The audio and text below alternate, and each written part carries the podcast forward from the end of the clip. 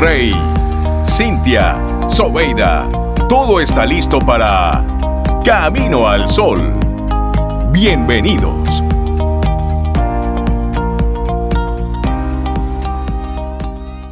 Y hoy que de alguna forma u otra evolucionamos. Y sí, sobre Dice evolución. la teoría que sí, pero bueno. Sí, sí, vamos a hablar sobre evolución en el día de hoy. Siente y disfruta de la vida. La vida. Camino al Sol. Camino al Sol.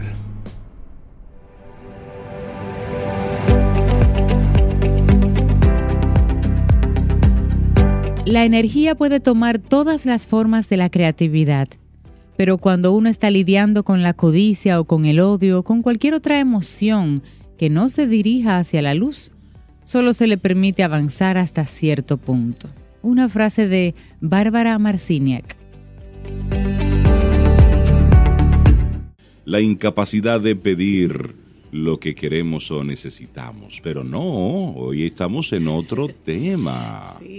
La rueda de la vida, una técnica para evolucionar. Sí, así es. Así es, la rueda, de- porque Hay estamos hablando de que uno rueda. evoluciona a la buena o a la mala. y es que la rueda de la vida es una herramienta sencilla y práctica que contribuye a que visualices de una manera muy gráfica cuáles son esos aspectos que requieren más atención, atención en tu vida. Lo importante es que esto te sirva para proponerte objetivos concretos para mejorar. y muy oportuno porque hacia fin de año es la época para entrar en ese proceso de reflexión, pero para esto, para hacer un Claro. plan de acción hacia la mejora. Claro, y la rueda de la vida es un instrumento de coaching. Su objetivo principal es detectar las áreas conflictivas que deben ser revisadas para entonces poder mejorar. Esta herramienta es muy valorada por la facilidad con que se aplica y por la claridad que aporta una vez que es aplicada. Los seres humanos tenemos ideas y sentimientos que suelen ser muy complejos. Dicha complejidad estriba en que cada uno de nosotros se desenvuelve en diferentes ámbitos y en cada uno de ellos pone en juego múltiples dimensiones de sí mismo. En ocasiones sentimos que no avanzamos como deberíamos, pero nos cuesta trabajo identificar qué ámbito exactamente o qué dimensión es la que está fallando. Bueno, y en las últimas, la rueda de la vida es un instrumento de autoanálisis. Ayuda a precisar lo que está difuso y también a desarrollar la conciencia en aquellas áreas que muchas veces pasan desapercibidas. Puedes aplicarla en cualquier momento de la vida y siempre te resultará útil. Por eso vamos a compartirte cómo trabajar con ella. Pero antes una frase de André Guide. La satisfacción es la única señal de la sinceridad del placer. Bueno, y para la rueda de la vida, lo primero para graficarla, graficar la rueda de la vida, es pintar un círculo. Después dividirlo en segmentos, de modo que cada uno de ellos represente un área de tu existencia en particular. Y en este punto es bueno que trates de ser muy preciso. Cuanto mejor esté parcelada la rueda, más mejor dividida, así más bonita, más, eh, eh, digamos, igualitaria también en las diferentes partes, más fácilmente vas a poder hacer tu autoanálisis. Luego de esto, lo que sigue es escribir manualmente a qué aspecto de tu vida corresponde cada parcela de la rueda de la vida que acabas de dibujar. Es muy importante que lo hagas manualmente, ya que eso va a facilitar tu proceso de conciencia. Escribes y el re- cerebro va registrando cada una de esas, de esas líneas que vas trazando. Entonces luego en internet o con especialistas, con amigos, con referencias, busca ejemplos de este gráfico. Sin embargo, incluso descargándolo por internet, lo mejor es nombrar cada área con tu puño y letra si logras encontrar ese dibujo eh, en blanco, digamos. siente así. Bueno, y lo más usual es que la rueda de la vida se divide en aspectos como salud, familia, pareja, también amistad, trabajo, economía, estudios y éxito personal. También se puede incluir aspectos como diversión y ocio, yo diría que sí, que se incluya. Claro. Relación con uno mismo también. También, todo eso. Desarrollo personal. Por Y- supuesto. y todo depende de, de cada quien, pero son de las que para mí no deberían faltar. Claro. ¿Y luego qué sigue? Bueno, el siguiente paso para aplicar la rueda de la vida consiste en puntuar cada una de las áreas que has definido en el punto anterior. Esta puntuación debe ser numérica en una escala de 1 a 10. lo que vas a calificar es tu grado de satisfacción en esa área en particular. Es decir, cómo estoy con las relaciones familiares. Póngale eso un número del 1 al 10. Cómo estoy en el balance de trabajo, que le pone de 1 a 10 cómo estoy en ese momento que saco para mí. Póngale un número. Y hacerlo consciente. El grado de lo más satisfacción. honesto posible. Exacto. Estas, las calificaciones más bajas, obviamente representan un grado de satisfacción menor, las altas mayor. Ahora bien, esa escala de puntuación también debe ser representada en la rueda de la vida. Para ello, marca 10 puntos en la línea que une cada parcela con el centro del círculo y procura que la distancia entre uno y otro punto sea también equilibrada. Ah, sí.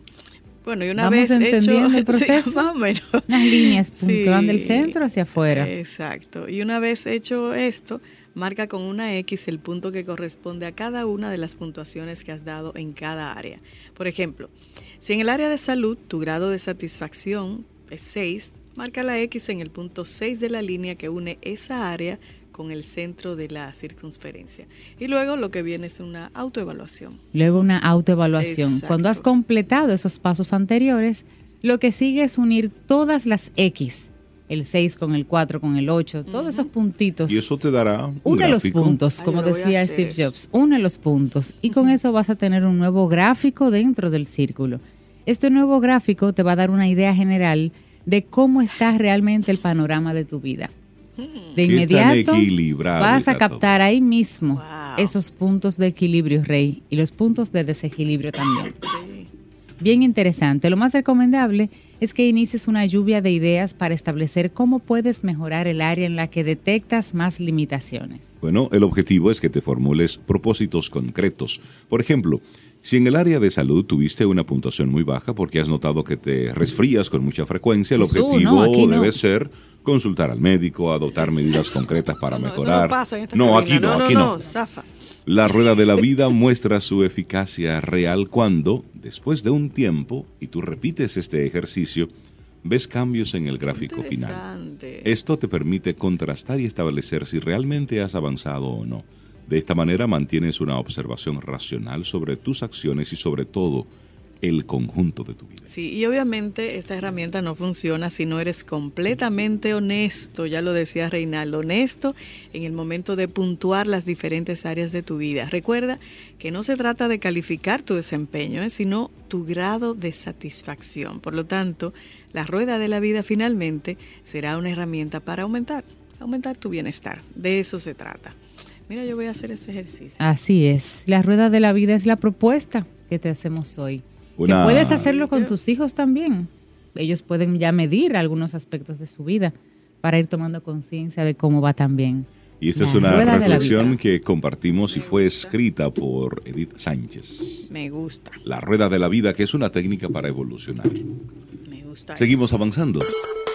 ¿Quieres formar parte de la comunidad Camino al Sol por WhatsApp? 849-785-1110. Camino al Sol.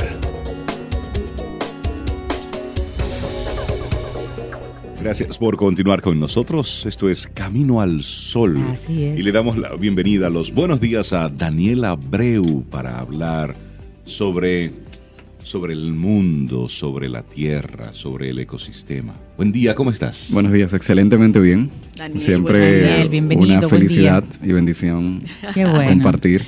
Pues hoy quiero compartir un tema muy cercano y cada vez más importante en nuestro país y en el mundo. Es el tema de la alimentación.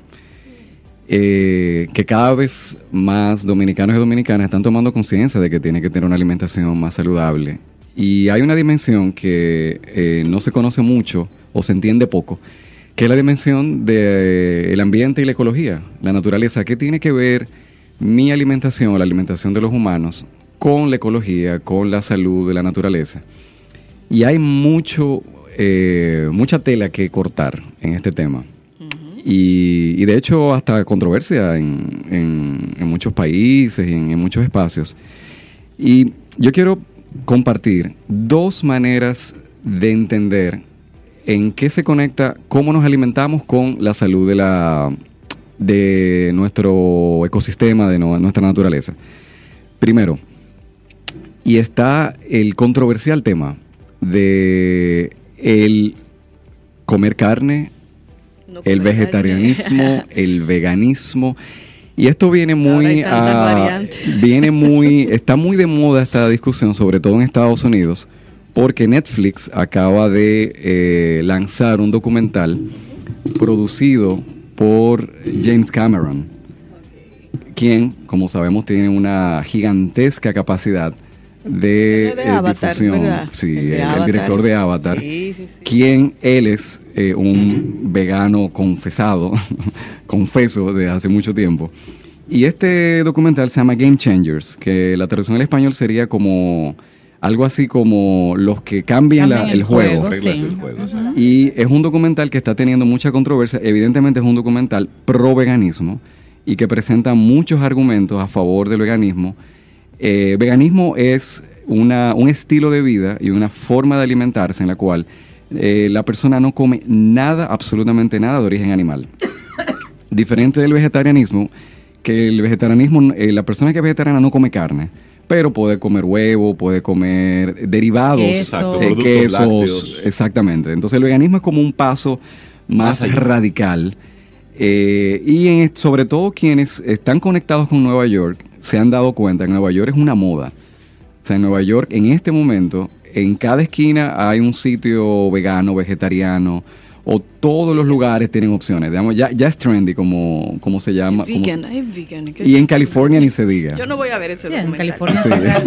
Por si acaso. No, te lo aviso, Por Daniel, si que acaso, porque James. Cameron es muy, muy persuasivo. Es una, digamos, Por eh, supuesto. tiene un equipo de es una, es, un, es Una maquinaria de producción. Es el director más taquillero de la historia, Sí.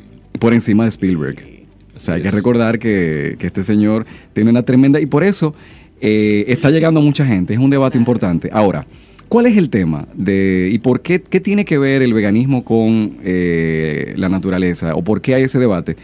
El tema es que eh, desde el punto de vista ambiental, la producción de carne requiere mucho consumo de energía y de agua. Ese es el principal tema. Ahora, en mi opinión, a, a mí me parece que no es necesario ser vegetariano o vegano para cuidar el medio ambiente. Claro, total. Eso es, eso es un tema que me gustaría dejar claro. Yo he practicado el vegetarianismo eh, durante bastante tiempo. En este momento no lo soy. Yo soy más, soy eh, eh, principalmente vegetariano, pero yo como carne eh, de vez en cuando. Y el tema real, el tema real que a mí me parece el tema importante cuando hablamos de ecología y alimentación, es a nivel de cualidad, de la calidad de lo que estoy consumiendo. Claro. Me explico. Eh, l- mucha de la carne que nosotros estamos consumiendo en este momento eh, es una carne que tiene muchos antibióticos eh, y muchas hormonas. Entonces, desde ese punto de vista, eh, y, y- y no es el caso tanto de República Dominicana, pero sí de muchísimos países, y es que el consumo de carne es excesivamente elevado.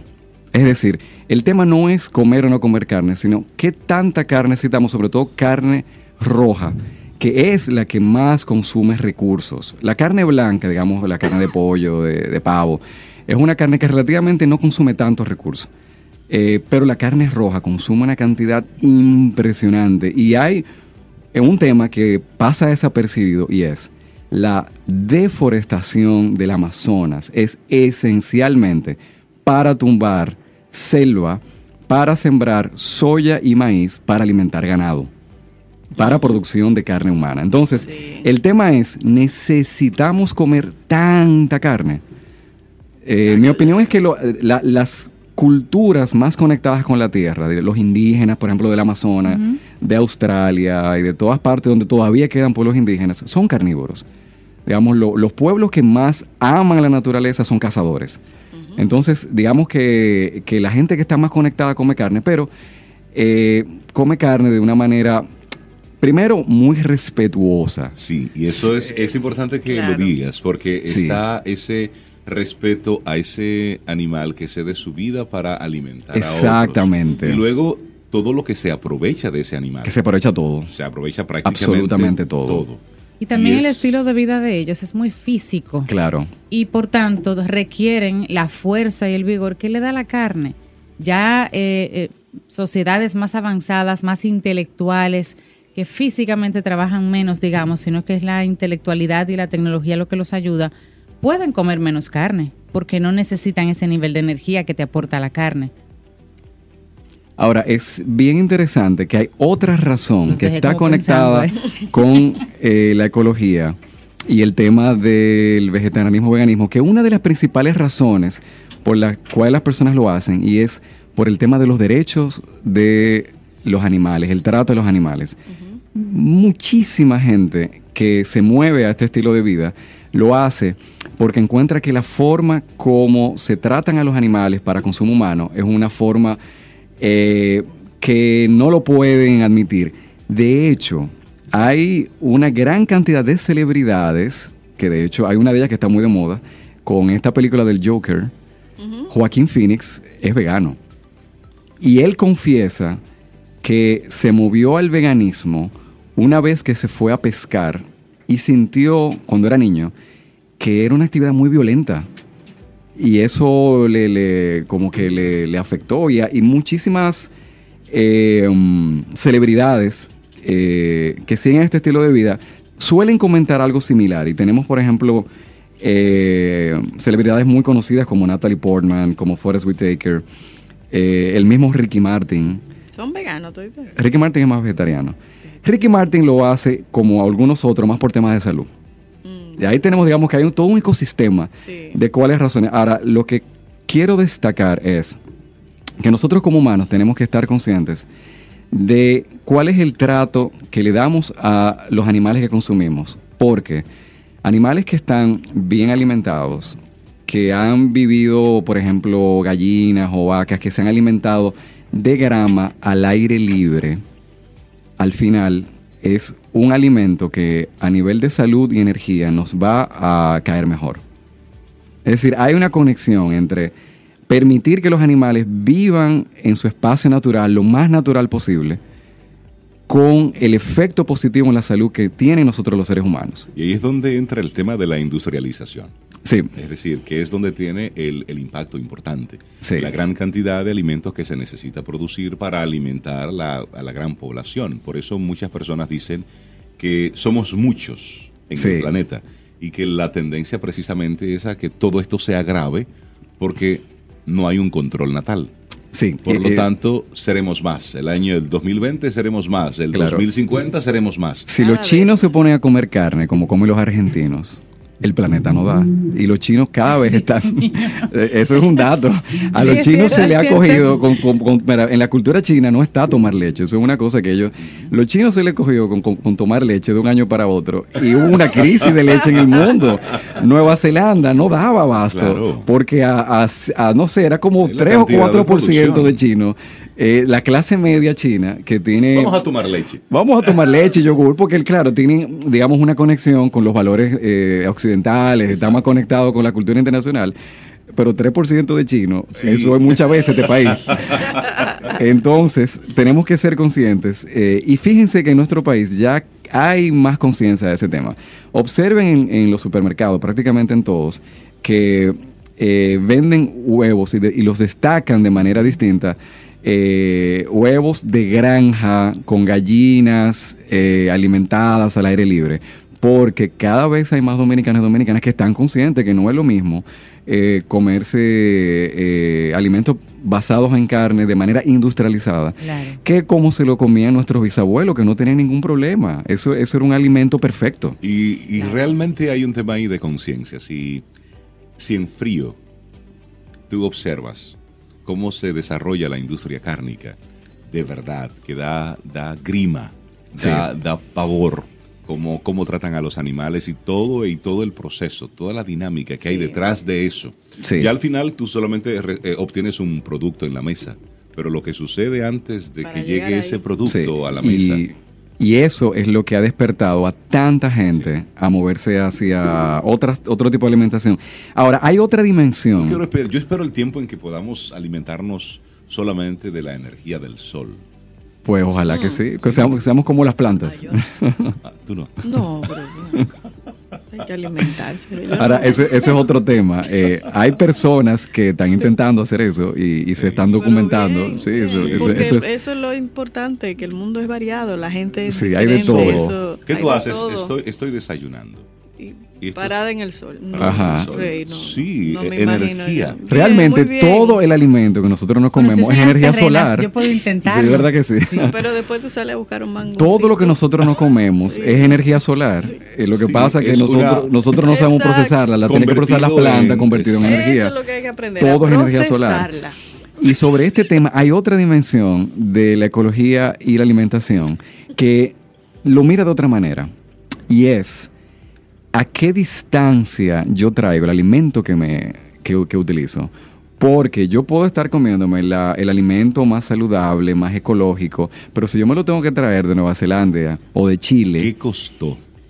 cuánta energía, ¿Qué se afectó en qué el nivel de transporte, todo eh, lo que implica movilizar eh, alimentos de tan lejos. Entonces hay un movimiento que Pues- también está en, en Nueva York de moda y en Europa sobre todo, que es eh, basarse en alimentos, se, lla- se llama cero kilómetro o eh, alimentación local. Es decir, tú tratas de alimentarte de, la- de De lo, lo que tú tienes más cerca. Y eso realmente es, Eso me parece Eso me lógico. parece es de lo más ecológico que puedes hacer. Primero porque estás apoyando la economía local, a la economía de tu medio. Y realmente a nivel de uso de recursos eh, es el mínimo. Lo ideal es el balance, es decir, que podamos tener una alimentación sana, natural, lo más orgánica posible y que sea lo más cerca de tu medio. En este momento es- eso es muy difícil y, y la invitación es que seamos balanceados, que nos vayamos moviendo mientras más podamos. Yo tengo que admitir, por ejemplo, a mí me encanta el kiwi, pero aquí el kiwi no se produce. el kiwi que llega a República Dominicana viene de Chile. Yo ahí tengo que hacer Come un mea culpa y disfrutarlo. Mango, no, yo como, yo como de todo, piña, mango, naranja, guineo, chile, pero es que me gusta el kiwi. kiwi de vez en me gusta de vez en cuando, entonces es bueno. eh, bueno, hasta que aquí se produzca, yo digo que ahí yo hago mi excepción y lo admito en público. Lo admito en público porque tampoco quiero Es que eh, tampoco presentarme más papista que el Papa. no, Ahora bien, eh, debemos tratar de consumir lo más, y, y, señores, la bendición que nosotros tenemos en este país, de que aquí se da prácticamente de todo, casi todo. de Las todo frutas más exquisitas y más aquí. sabrosas del mundo. Entonces, eh, apoyemos nuestra alimentación y tratemos de consumir los alimentos lo más cerca posible. Es meterle a todo esto conciencia y responsabilidad. Es así. Me Así que que nuestra alimentación, est- estemos cada vez más conscientes de que como nos alimentamos, estamos ahí cuidándonos y cuidando la madre naturaleza. Este es tu gran día. Camino al sol. Gracias por estar ahí conectados con nosotros a través de las diferentes vías caminoalsol.do. Y bueno, recuerda que estamos ya en modo podcast. Sí, en, nuestro, en nuestra página web, ahí escuchas el programa completito. Pero en otras plataformas, pues puedes disfrutar ya de Camino al Sol, el podcast. En las diferentes plataformas. Donde quiera que estén colocando podcast, busca ahí Camino al Sol. Que por ahí nos encuentras. Por ahí estamos. Y Melissa Moya, ella estaba muy atenta a escuchar eso ya, porque ella precisamente es usuaria de todas esas redes. Melissa, te invito a que busques a Camino al Sol ahí para que te escuches en el día de hoy, en el podcast donde sale Melissa Moya precisamente. Buenos días, bienvenida. Hola. ¿Cómo Buen estás? día, Bien, gracias a Dios. ¿Sabes que Melissa bien. viene a Camino al Sol vestida de ballet?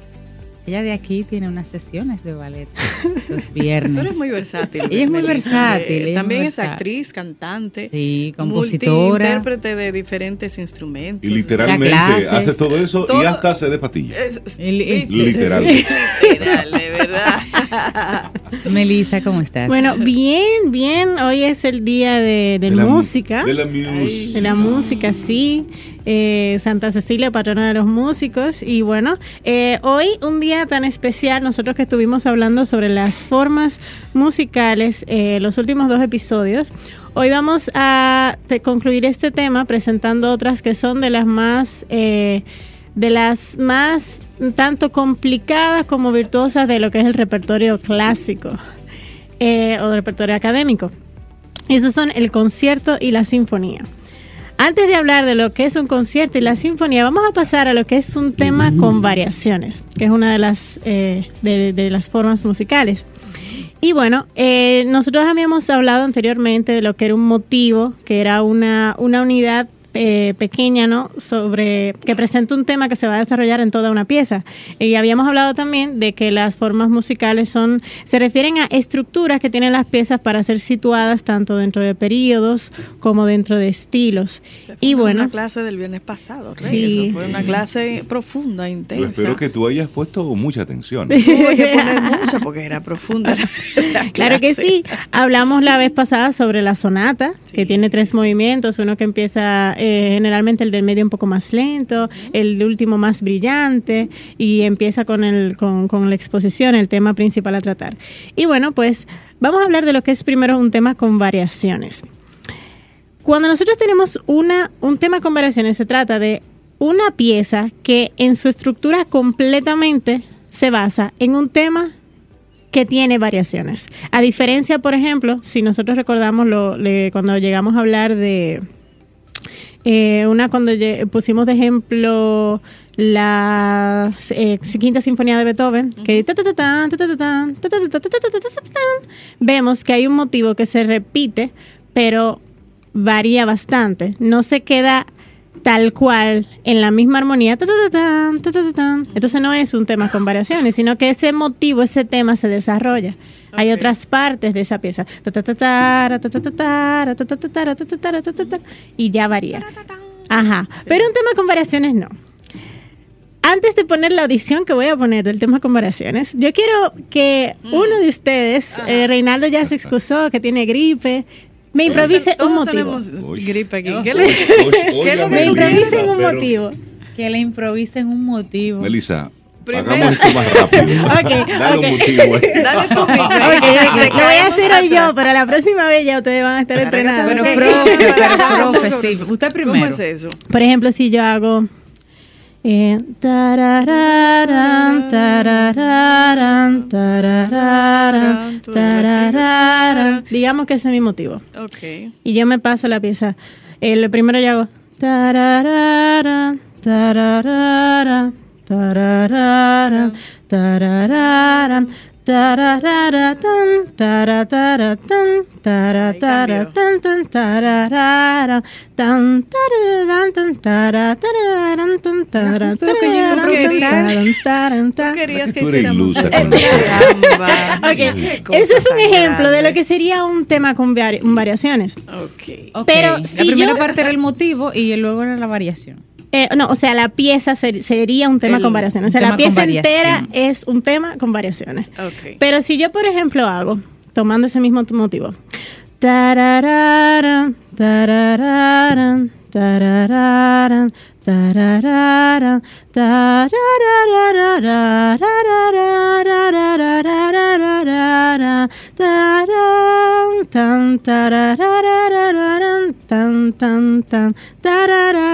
ya se transformó en otra cosa. Yo no estoy variando, yo estoy, o sea, yo estoy desarrollando el motivo y evolucionando a otra cosa, pero no estoy manteniendo ese motivo y, y variándolo constantemente. Entonces, vemos la diferencia entre un tema con variaciones y lo que no es un tema con variaciones. ¿Sucede en música clásica o sucede en otros? Sucede, puede suceder en otros ámbitos. En cualquier ámbito. Pero generalmente cuando tú llamas un tema con variaciones, tiende a ser algo dentro de la música académica. Pero sí puede suceder con la música instrumental, sucede también con algunas bandas sonoras, por ejemplo, de películas, de series. Okay. Eh, y bueno, vamos a escuchar eh, una audición de un tema con variaciones eh, para clave y clavecín eh, con de Christian Friedrich Witt, eh, La Pasacaglia. Uno de mis favoritos. Aquí va eso entonces. A ver, ahí va.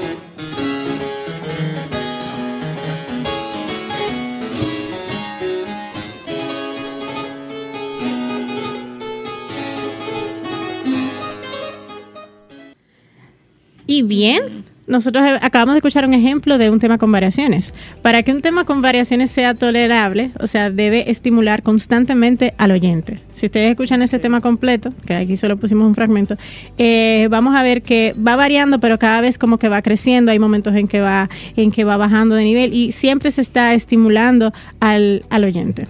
¿no? Entonces ahora vamos a pasar a lo que es un concierto. Con la palabra concierto ha pasado algo parecido a, lo que pasa con la música clásica y es que a través del tiempo ha ido evolucionando. La palabra concierto viene de concertare, eh, ¿no? que significa eh, llegar a una conclusión, debatir, tratar. Entonces, cuando surge el concierto como forma musical, ya eso nos estamos remontando al barroco, eh, entre 1600 y 1750, en ese periodo aproximadamente, surge una estructura de pieza que es compuesta para un instrumento o dos o tres o más con acompañamiento orquestal. Eso es lo que es un concierto. Si nosotros, por ejemplo, en esa misma época, quien eh, el compositor que más eh, desarrolló, o sea, desarrolló de una manera más eh, prolífera los conciertos, viene siendo Antonio Vivaldi, un compositor de barroco que seguramente lo han eh, seguramente no han escuchado y, vamos a escuchar una pieza a continuación de él. Eh, bueno, ¿qué pasa con Vivaldi? Vivaldi eh, toma una estructura en sus conciertos generalmente de tres movimientos, aunque a veces de cuatro, como algunos unos que vamos a ver. ¿Qué sucede? Que el primer movimiento pasa, pasa algo parecido que con la sonata. El primer movimiento viene introduciendo un tema, el segundo movimiento suele ser más, y es rápido, el segundo viene siendo más lento, el tercero entra con todavía más brillo y, permanece en la tónica, mientras que el segundo cambia de tonalidad. Entonces, eh, Vivaldi, los conciertos que hizo son eh, bastante reconocidos, sobre todo porque pueden, o sea, permiten situar tanto a intérpretes con, con, capacidad de desarrollo ya virtuoso como a intérpretes de menor habilidad para tanto tocar eh, partes solistas y destacables como para tocar como acompañamiento de orquesta. Y entonces es como una pieza donde todos pueden participar y, son piezas bastante, o sea, son complicadas, son bonitas, son, eh, tienen, él escribió más de aproximadamente 350 conciertos, solamente conciertos. Eh, y bueno, vamos a escuchar ahora un, un fragmento de los conciertos de las cuatro estaciones de Vivaldi. Son conciertos que él compone eh, basándose, bueno, en lo que en lo que es la inspiración, digamos, de lo que son las cuatro estaciones del año. Y antes de que, de que lo escuchemos, Melissa, una, una, pregunta. El tiempo de duración de cada una de estas piezas. Eh, generalmente, o sea, un concierto dura más de 10 minutos. Eh, un concierto te puede durar 40 minutos, te puede durar una hora, te puede durar un poco menos. Eh, las sinfonías pueden durar más. Eh, son conciertos, los conciertos son piezas de larga duración, porque precisamente son bastante complejas, tienen por lo general, pero no es necesariamente una regla. lo que vamos a ir, ahora por ejemplo solamente vamos a escuchar fragmentos, vamos a escuchar un fragmento ahora que tiene cuatro conciertos, uno, uno tras de otro, primavera, verano, otoño, invierno, pero a su vez cada uno tiene diferentes movimientos, que no vamos a oírlos todos, claro. Entonces vamos a escuchar estos conciertos Vivaldi, las, cuatro, las cuatro estaciones de Vivaldi. Ahí vamos.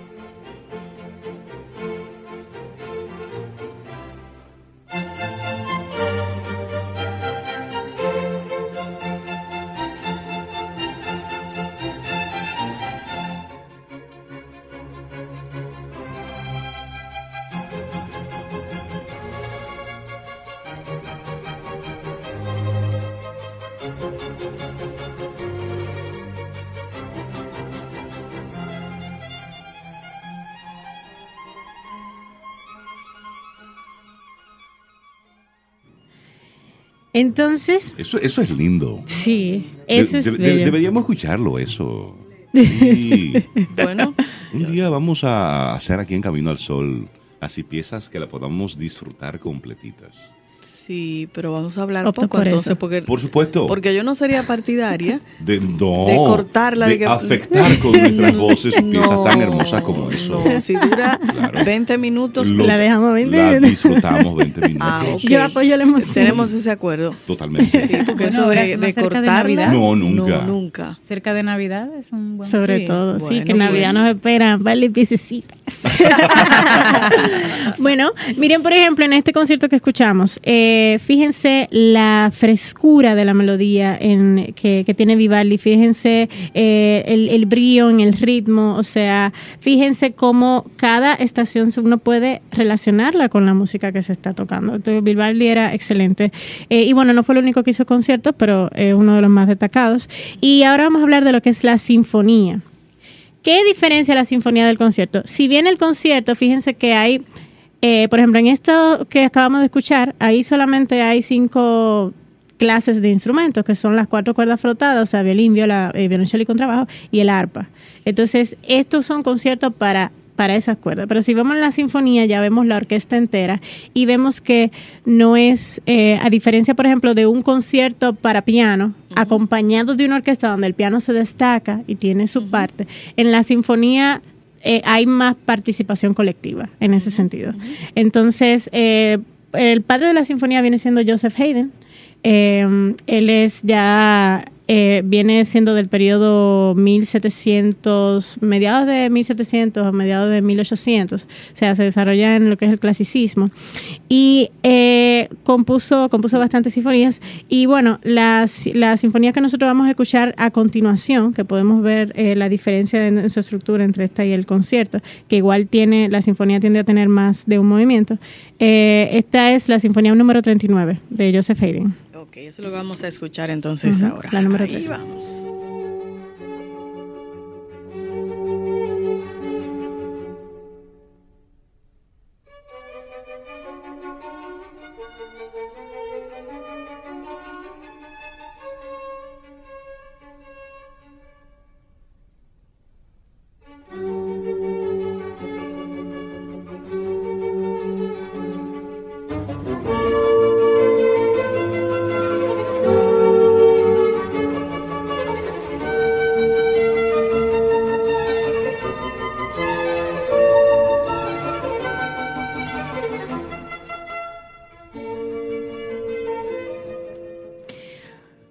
Entonces acabamos de escuchar eh, un fragmento eh, de la de la sinfonía número 39 de, de, de Haydn. Sí, bastante poco, yo sé.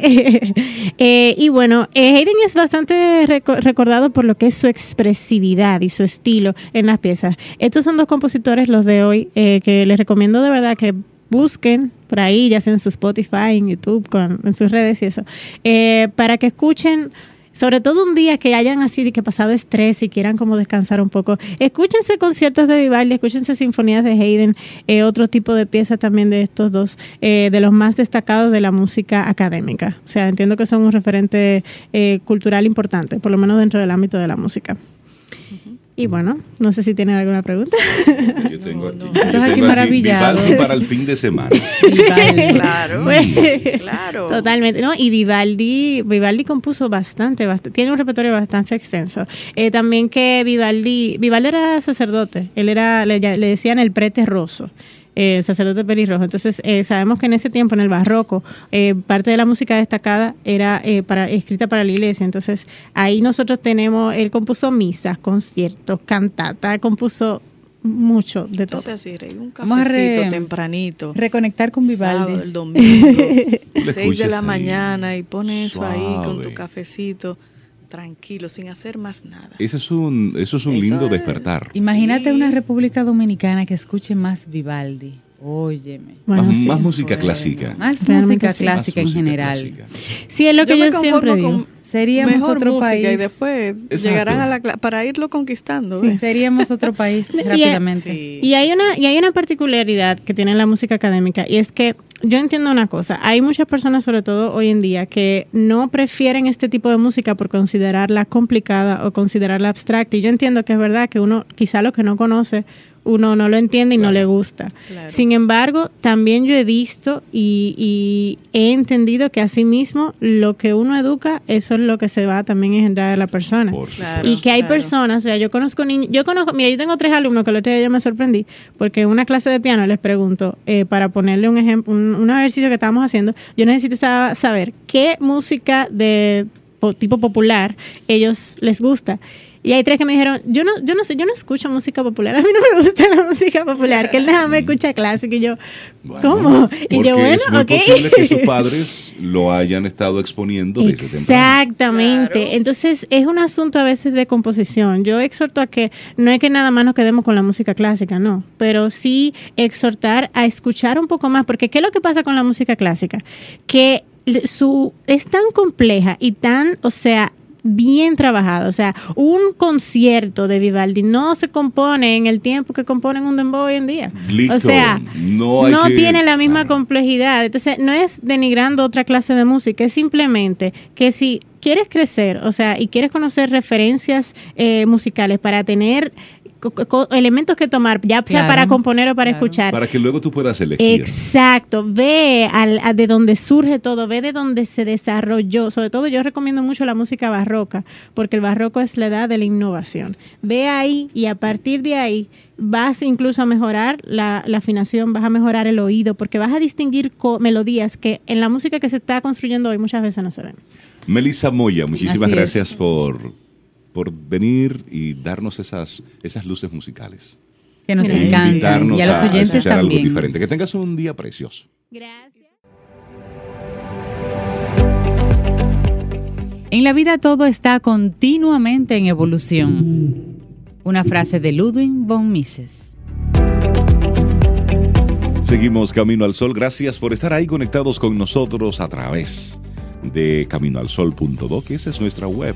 Te insisto porque quiero que visites nuestra página, leas los artículos que ahí colocamos cada semana y también puedas conectar con los audios de, los, de las diferentes entrevistas, de los contenidos que ahí tenemos. Caminoalsol.do y también lo compartas. Compártelo, dale forward, riégalo. Eso. Hazlo publicidad a Camino al Sol. Eso. Trabajo colaborativo. Trabajo colaborativo, vamos. Hablando de trabajo colaborativo, de trabajo colaborativo, Y de evolución. eh, tengo dos guineos y no sé qué hacer con Y ellos. lo vamos a evolucionar en este momento. Y, y, bueno, hoy nuestro tema es evolución. Claro que sí. ¿Cómo yo evoluciono dos guineos que Dos tengo? pares- Yo, yo de eso no sé. Ahora Lourdes Zarzuela sí. Ella sí nos va Ella a decir cómo vamos de a evolucionar. Lourdes Zar- Zarzuela de Cultura Culinaria. Hola, que ya Lourdes. los viernes Buenos días, Lourdes, ¿cómo acostumbrados estás? A recetas súper sencillas. A la gente le está gustando porque ella viene como así, como tranquilita. Usted hace esto y esto y esto y papá. Y se Y lo lleva para su casa y ya. Y ya. Y resulta que son recetas súper buenas y súper cómodas de hacer. Lourdes, ¿cómo estás? Buen día.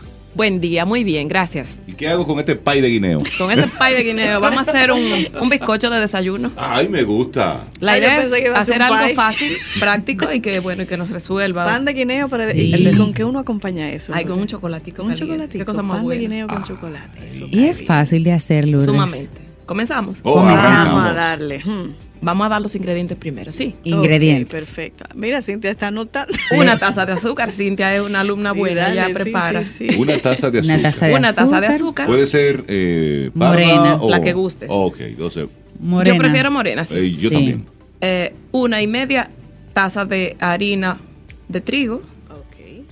Ok. Sí, de eso hay. Tú de- estás haciendo el checklist. Sí, yo, para te- pararte en el yo Zoom. tengo la despensa abierta Que ahora mismo. antojado, entonces Tú no tienes de Parece- esa nevera parece que que vamos se a hacer vea bizcocho la de- esta tarde. vamos a hacer bizcocho. Eh. Eh, tres huevos. Tres, Tres- huevos, sí, tres hay- o hay. Quedan tres. Los dos que- guineos que tú tienes en tu casa. Ah, sí. Esos Do- dos. Con dos guineos ya. Sí, con solo ¿Y qué dos. nivel de, de madurez? Como gustes. Yo lo hago en cualquier punto. Ahora, yo lo prefiero bien maduro porque le aporta más azúcar, más. Ok. Ah, pues Y más eso- aroma. Eso están ya a, a A punto, punto. de. Ah, pero tú estás perfecto. para Sí, ya. sí, sí, sí. Ok, sigue, a ¿Qué ver, más? Lourdes. ¿Qué Damos azúcar, harina, huevos y guineos. Se. Ella mirando la cara, se me olvida, no, no, no. No, seguimos, seguimos. Le ponemos media cucharada de levadura. Levadura, Levadura. no polvo de hornear. Levadura. Eso es, no, polvo de hornear, es levadura igual. Pero, pero esta que, que es para una- bizcocho, Ajá. la que es para bizcocho se le llama polvo de hornear, pero todas son levaduras. No, yo sé, pero que uno la diferencia con, con- Sí, por ejemplo, sí. con el pan. Sí, gracias por la aclaración, sí. Por Sí, eso, debemos por- poner la que es polvito, la que se usa Es para hacer polvo, bizcochos. No la de hacer Polvo pan. de hornear. Sí, sí, sí. Sí, Entonces, de- de, Listo. de eso cuánto? ¿Qué cantidad? Media media, cucharada. Media media, cucharada. cucharada. Eh, Entonces le vamos a agregar nueces. ¿Cuáles? Ay. Las que nos gusten. Yo tengo de esa.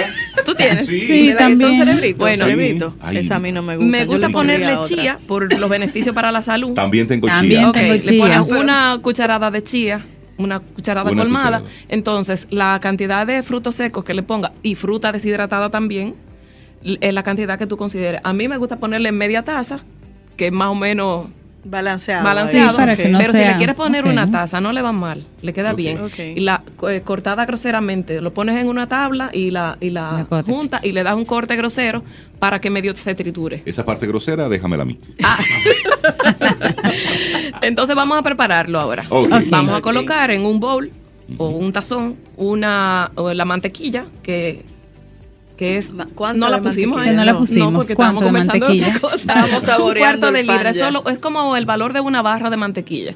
Ok. La mueves con una cuchara de madera o de lo que tú Ok. quieras y, y la y la Preferiblemente La pones- con sal, sin sal, como no Como importa. gustes. Ok, no importa. Ok. le, le- la vas a cremar, le vas a agregar el, cremar, le vas a agregar el azúcar para que eso se vaya deshaciendo el azúcar, la sigue moviendo hasta que esté bien eh, homogénea esa mezcla. Sí. Luego le agregas los tres huevos juntos. Los tres. Los tres. Sin batirlo, así, listo, entero. Listo, así entero. Los Y cremas seguimos. todo y luego Y bate, bate, bate, bate, bate, hasta que si se vuelva la otra vez crema homogénea, le agregas ahí los ingredientes secos, o sea, la harina Ok, los. De golpe. Ok. La harina de golpe, sí. De golpe. Ok. Es, es que es fácil. Sí, no, ya. Si la quieres cernir, la ciernes. Si no quieres, no la ciernes. Tíralo Oh. todo Si ahí. la harina es fresca, lo mete, lo mete todo ahí. Todo Ya. chévere. Y ya. Y sigue batiendo. Y, Sigue y- ahí. y lo A mueves ya no a tanto, solo batir. hasta que se incorpore bien a, la, la harina a la mezcla. a la mezcla.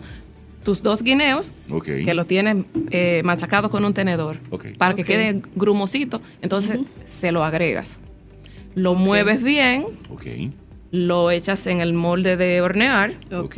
Previamente le ponemos un poquito de mantequilla. Depende o- del molde. o el- Depende del molde. Ahora mismo se puede conseguir aquí en el mercado un papel que es para hornear, que tú se lo pones y ya no tienes que, que untar nada. Ese Pero si quieres le untas mantequilla Ok. o le untas aceite. Para que no se que no pegue. para que no se pegue. Yo Exacto. prefiero el papel porque lo saco y queda muy bonito. Exacto. Queda muy lindo. Sí, sí, Entonces sí. lo echas en el molde, eh, precalientas el horno. Ya en ese momento pre- prendes tu horno para que comience a calentar y le pones 350 grados o 180, dependiendo del horno que sea. Rey, de corazoncito, por favor. Mm. El molde que sea de corazoncito. No, es que hay, hombre. hay partes que se. No, me gusta Sí, más rectangular, así, Ay, y Dios, alto. Rectangular y alto. El de desayuno, como es un pan de desayuno, el, el, mode- el, El molde. Se el molde se cuadritos usa- bien bonitos. Ajá. Ay, Dios, se hace larguito.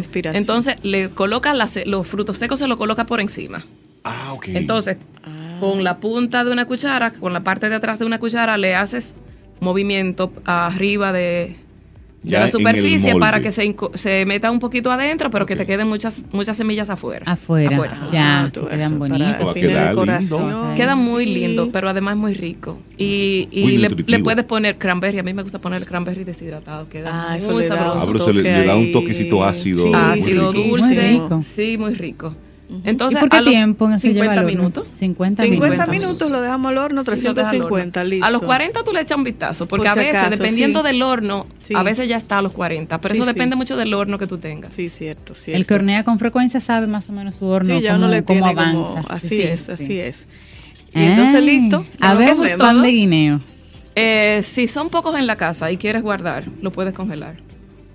Congelar. Lo puedes congelar. Todos los bizcochos se congelan y luego se descongelan y quedan igual. ¿Y Exactamente qué tiempo igual. duraría? Yo sé que en la casa de los infantes Ortiz no va a No, durar. eso no- eso no va a durar. congelar, Eso no va a pasar. Sí, pero en una familia eh, que tú tienes niños y tú quieres tener una buena merienda, Ah, se puede hacer. tú puedes hacer dos, en tú haces dos en una horneada y guardas uno y tienes un bizcocho para la semana para desayunar los Pero niños, para una respete la merienda cadena de saludable. calor, tiene que no lo entre en el congelador. ¿Y cómo, y cómo, imaginemos que está congelado, ¿cómo, ¿cómo hacemos ese proceso para poder disfrutar de nuevo de ese pastel así calentito? Tú lo sacas 6 o 7 horas antes. O sea, si lo vas a desayunar mañana, tú esta noche lo sacas y lo pones a temperatura ambiente. Eso es todo.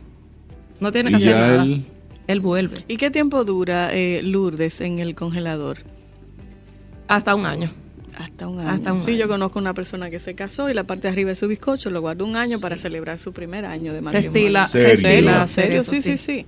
Eso está de moda ahora. No, no, no, llámenme, se yo le ayudo mucho. a comerme. Tú no dejas que lo metamos. No,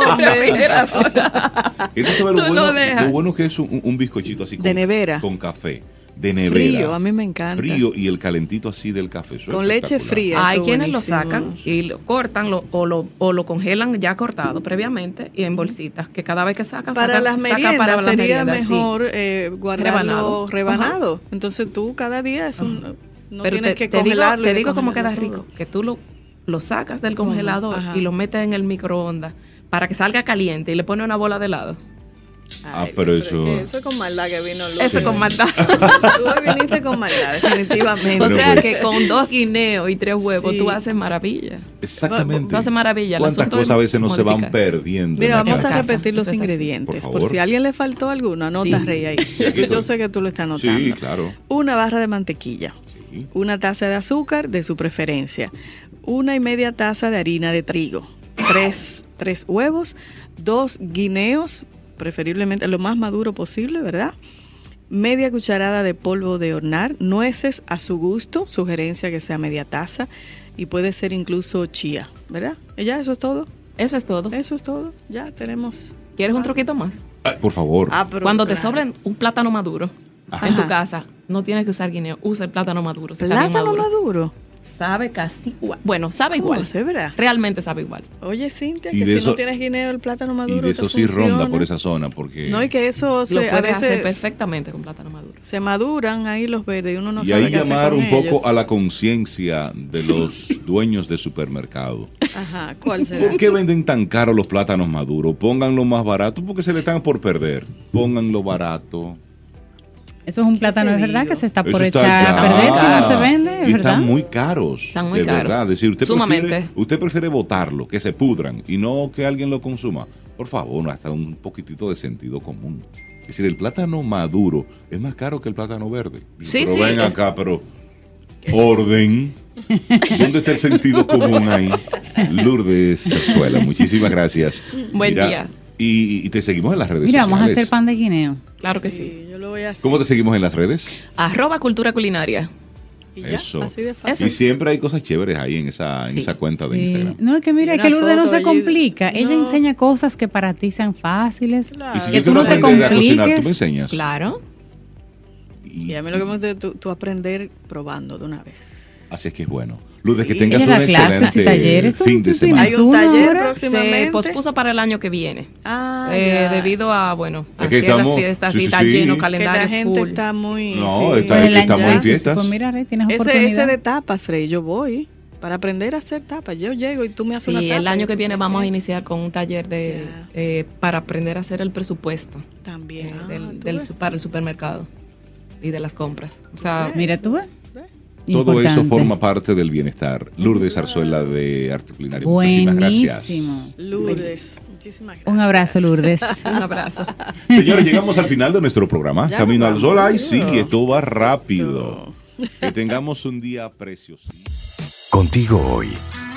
Contigo siempre. Camino al sol. Camino al sol.